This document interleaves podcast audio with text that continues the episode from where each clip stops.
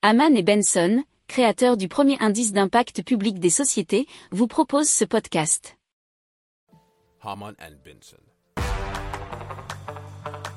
Le journal des stratèges.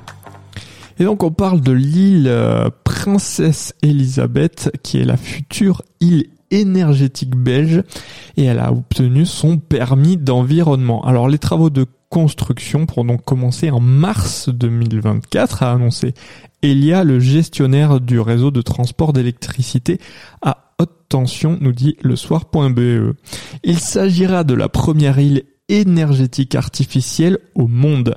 Sa construction durera environ deux ans jusqu'en août 2026. Elle verra le jour à 45 km du littoral et servira donc de hub énergétique pour raccorder de nouveaux parcs éoliens et de futures interconnexions, notamment avec le Royaume-Uni et le Danemark, au réseau électrique terrestre belge. Alors pour voir un petit peu ces interconnexions, je vous invite à écouter les anciennes émissions du journal des stratèges, on en a déjà parlé.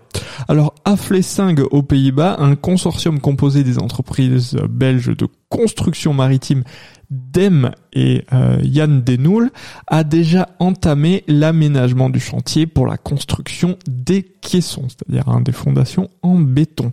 Alors de son côté, Elia met la touche finale à son euh, Nature Inclusive Design pour l'île qui sera présenté plus tard cette année.